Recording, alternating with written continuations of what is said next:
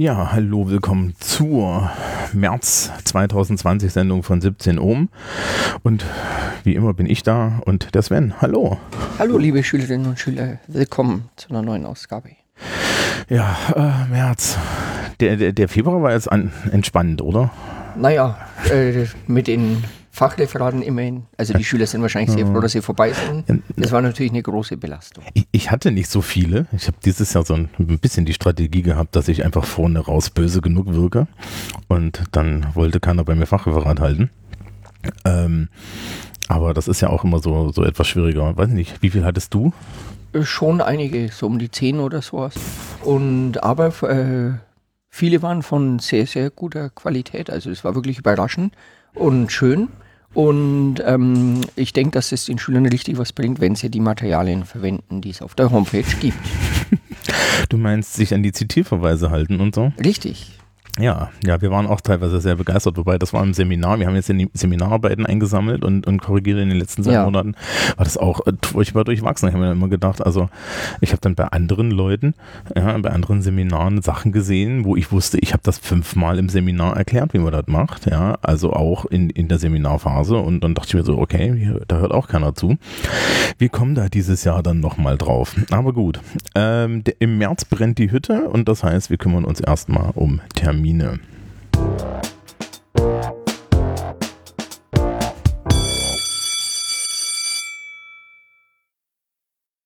Ja, es gibt hier richtig viele Termine im März. Wir fangen mit den 11. Klassen an, nämlich der Block IW11a, IWW11c, W11a, S11b und T11b hat die zweite Schulaufgabe im Fach Deutsch am 5. März.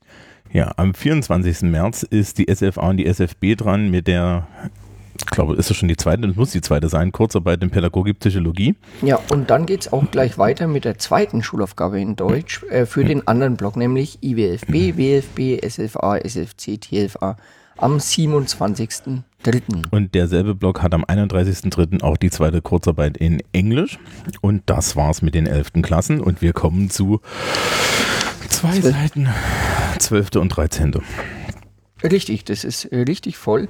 Am 2. März geht's gleich los. Das ist der Montag direkt nach den Ferien mit der zweiten Kurzarbeit in Deutsch. Ja, da habe ich schon irgendwie Nachrichten bekommen, dass ich da aufpassen muss.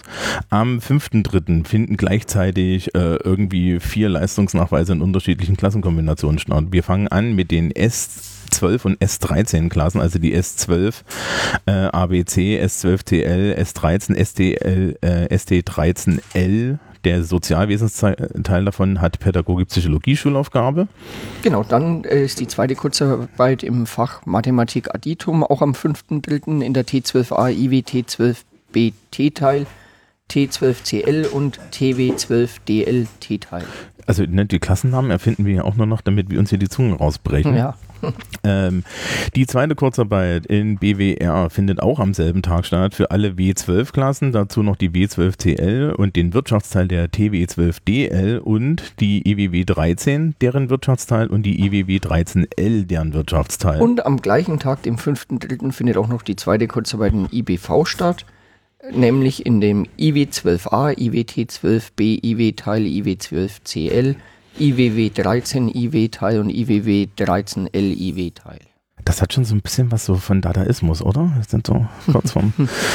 Apropos dadaistisch, äh, weiter mit IW12. Am 10.3. ist die zweite Kurzarbeit im Fach Wirtschaft aktuell und das ist auch für die IW12 Forst, die IW12 äh, BOS, die W12 Forst, die W12 BOS und die IWW 13W, äh, also die IWW 13, deren Wirtschaftsteil. Und am 11. März geht es gleich weiter, am Tag drauf mit der zweiten Kurzarbeit im Fach Englisch, alle 12. Klassen. Das ist doch mal einfach. Und die 13. da haben die S-Klassen, also die S13 und der S-Teil der äh, ST13L, äh, die Kurzarbeit im Fach Sozialpsychologie. Dann geht es weiter am 12.3., da nämlich die S12 und die S12CL, die zweite Kurzarbeit im Fach Soziologie. Am 13.3. die 13. Klassen äh, schreiben die 13. Klassen die zweite Schulaufgabe im Fach Deutsch. 17.3.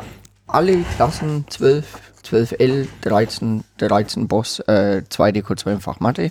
Ja, am 19.03. die äh, IWW 12CL, die W12CL und der Wirtschaftsteil der TW12DL schreiben da die zweite Kurzarbeit im Fach Naturwissenschaften. Am 25.03. gibt es die Kurzarbeit im Wahlpflichtfach Spanisch für die 13. Klassen. Ja, und am 26.03. die Kurzarbeit im Wahlpflichtfach Spanisch für die 12. Klassen. Ähm. Und dann geht es weiter. Am 30.03. gibt es die zweite Schulaufgabe im Fach Deutsch für alle 12. Klassen. Und am 31.03., damit der Monat auch gut zu Ende geht, äh, in den 12. Klassen die Kurzarbeit in den Fächern evangelische, katholische Religionslehre und Ethik. Und dann ist noch die S13 und der S-Teil der ST13 äh, L, die haben da.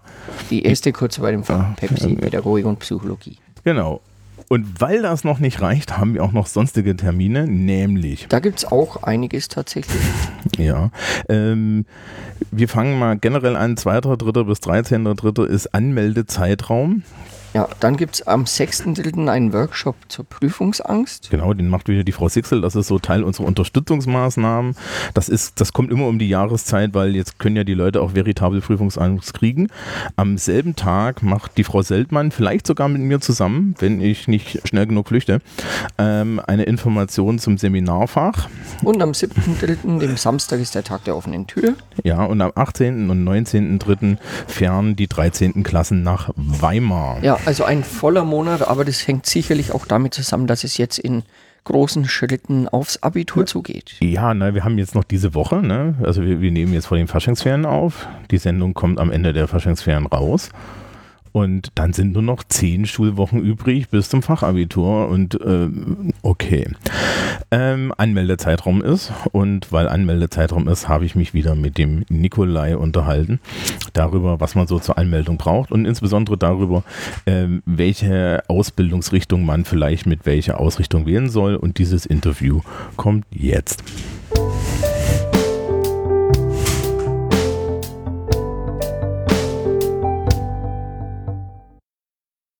Ja, ich sitze hier wieder mit dem Nikolai, dem Herrn Gensler, unserem Beratungslehrer.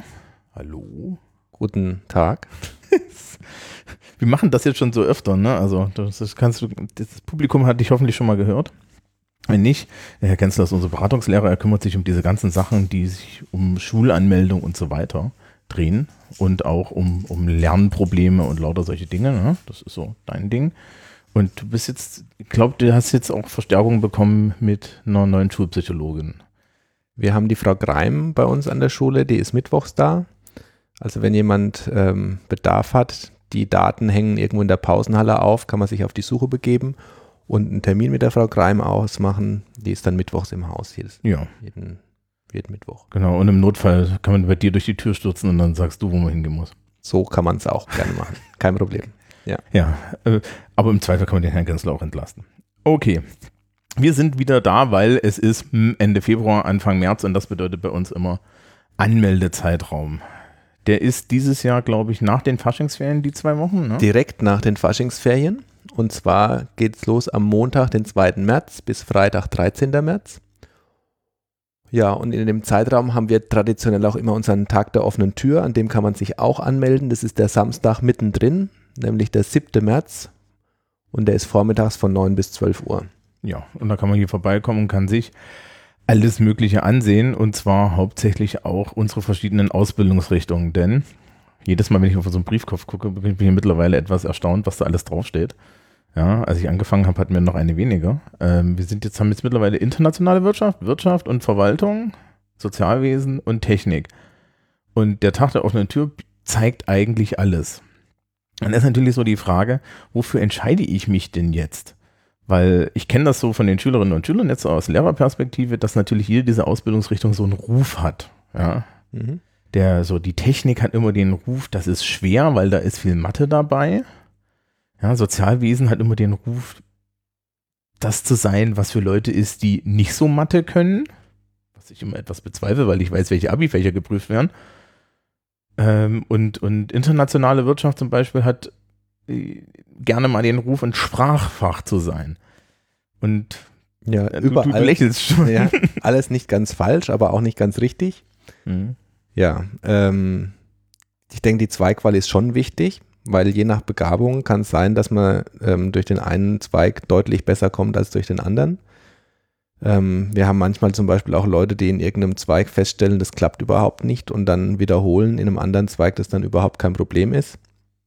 Kommt drauf an, ja, welche Stärken und Schwächen man so mitbringt. Und ein bisschen von der Vorbildung, oder? Das auch, ja. Also Grundsätzlich kann man schon sagen, ähm, egal von, welchem, von welcher Richtung ich komme, ich kann jeden Zweig wählen an der FOS. Also wir, an der FOS haben wir die freie Wahl und ähm, vor allem die Realschüler stehen da ähm, vor der Entscheidung, weil sie vorher an der Realschule auch schon ihren Zweig hatten und da schon in eine bestimmte Richtung vorgebildet sind. Zum Beispiel, wenn man von der Realschule vom Mathezweig kommt, dann wäre der logische Anschluss bei uns eigentlich der Technikzweig. Dort wird auch sehr viel gerechnet.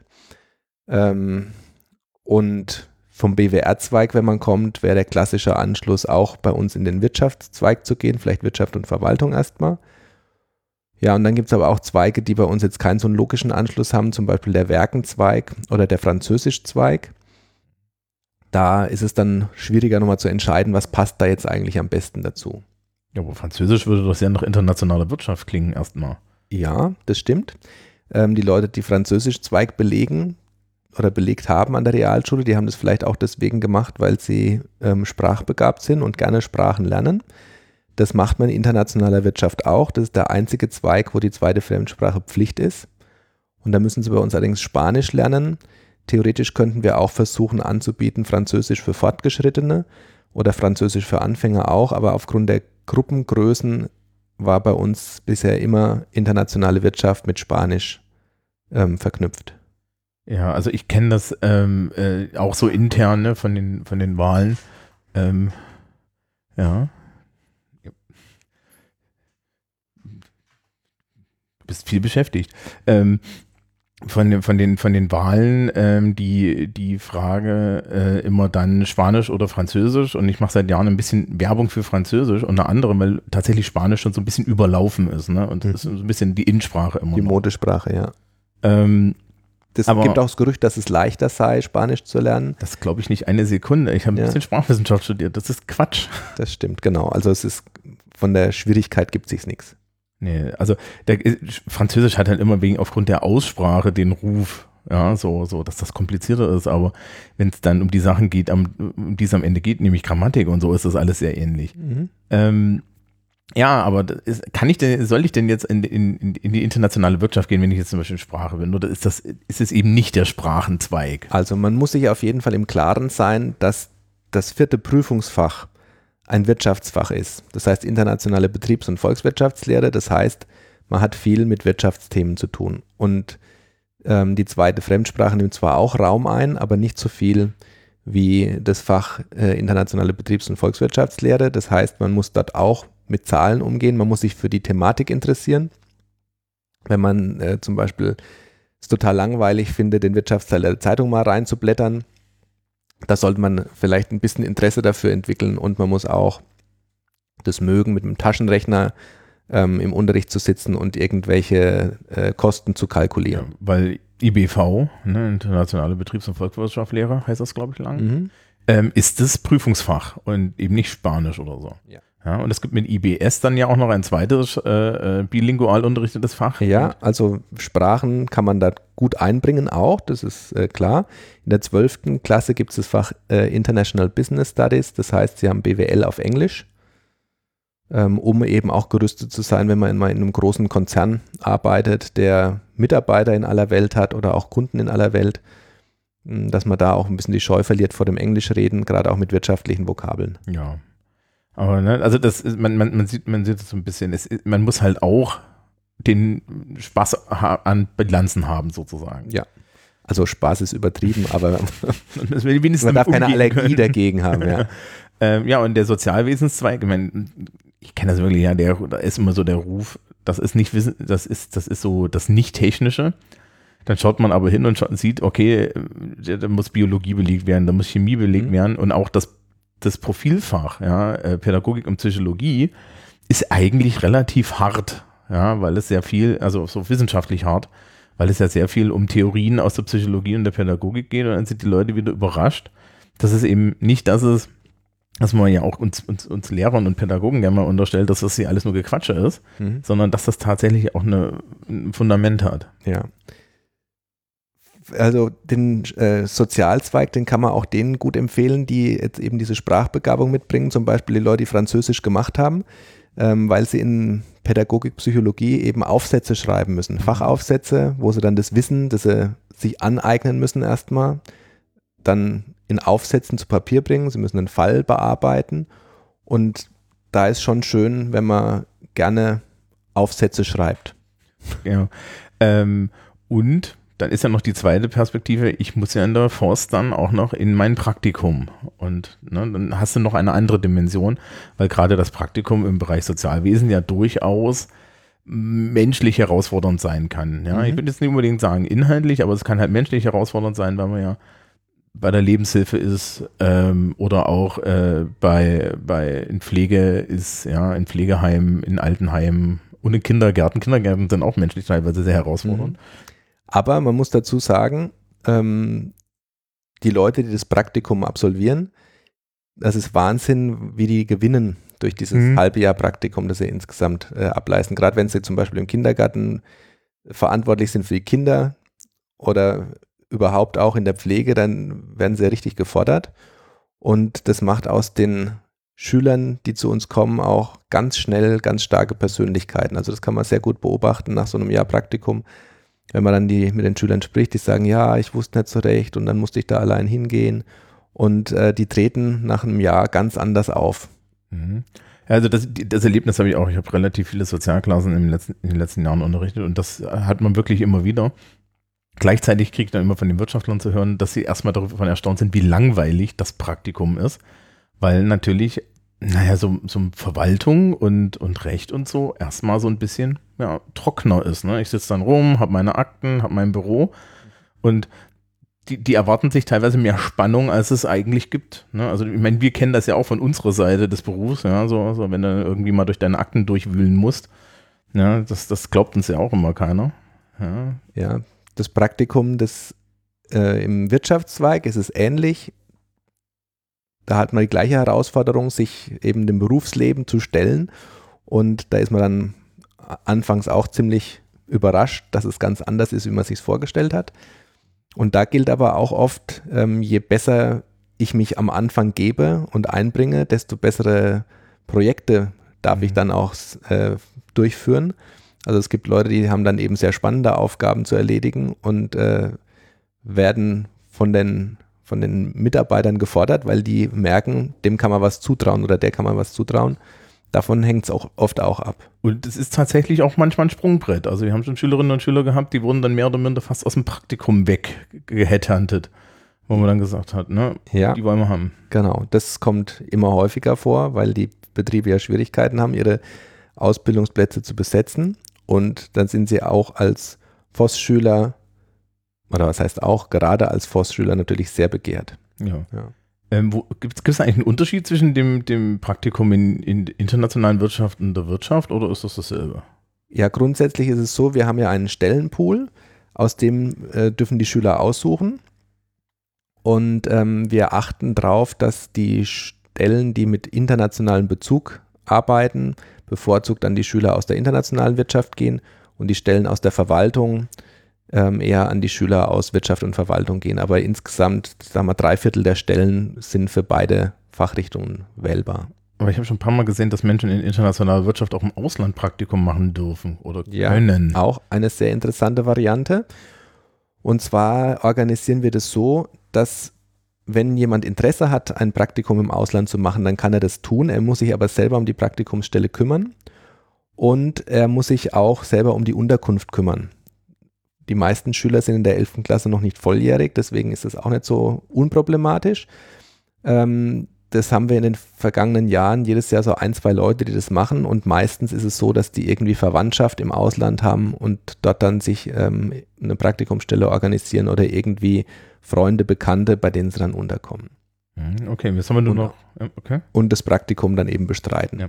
Ähm, und dann haben wir eigentlich nur noch einen Teilbereich übrig. Das Praktikum in der Technik ist das einzige, was hier direkt stattfindet. Ja, das ist nicht im echten Leben draußen, sondern bei uns in der Schule. Ähm, da gibt es Lehrwerkstätten und die Ausbilder dort sind keine ähm, Unilehrer, die an der Uni äh, ausgebildet wurden, so wie die Lehrer, mit denen sie es im Unterricht zu tun haben, sondern das sind Industriemeister, die haben in der Industrie gearbeitet, haben vielleicht auch bei Bosch Azubis ausgebildet, wie in der Lehrwerkstatt von Bosch. So geht es dann auch bei uns im Praktikum zu. Das hat quasi den Nachteil, dass man nicht im echten Berufsleben mitbekommt, wie der Arbeitsalltag aussieht. Es hat aber den Vorteil, dass man da einen Ausbilder hat, der den ganzen Tag Zeit hat, sich zu überlegen, was er den Leuten der Reihe nach beibringt. Also da kommt auch viel Input bei rum und es wird praktisch ausprobiert. Und zum Beispiel gibt es den einen oder anderen, der dann nach der 11. Klasse dann schon mal bei der Verwandtschaft oder so beim Hausbau geholfen hat und die Elektrizität verlegt hat. Ja.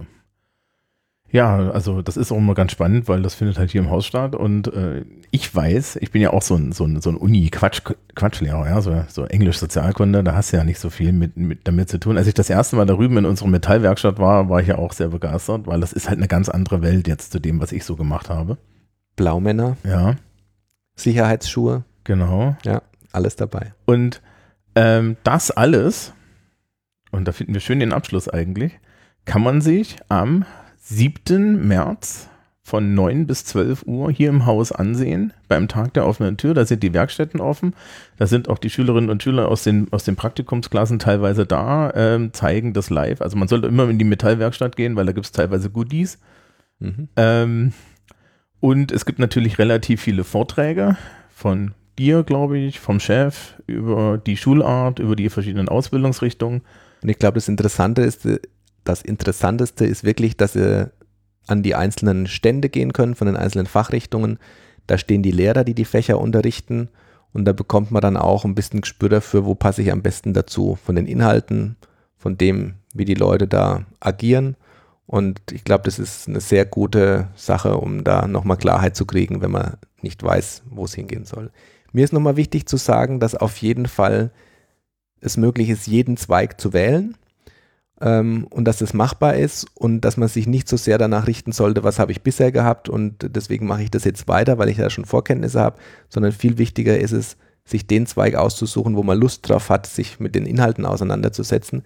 Selbst wenn man da weniger Vorwissen hat, wird es aber kompensiert dadurch, dass man einfach mit Motivation an die Sache rangeht. Okay, dann bedanke ich mich sehr bei dir und ja, ich hoffe, ich, wir sehen möglichst viele Leute, die das jetzt hier hören beim Tag der offenen Tür. Tschüss. Tschüss. Tschüss.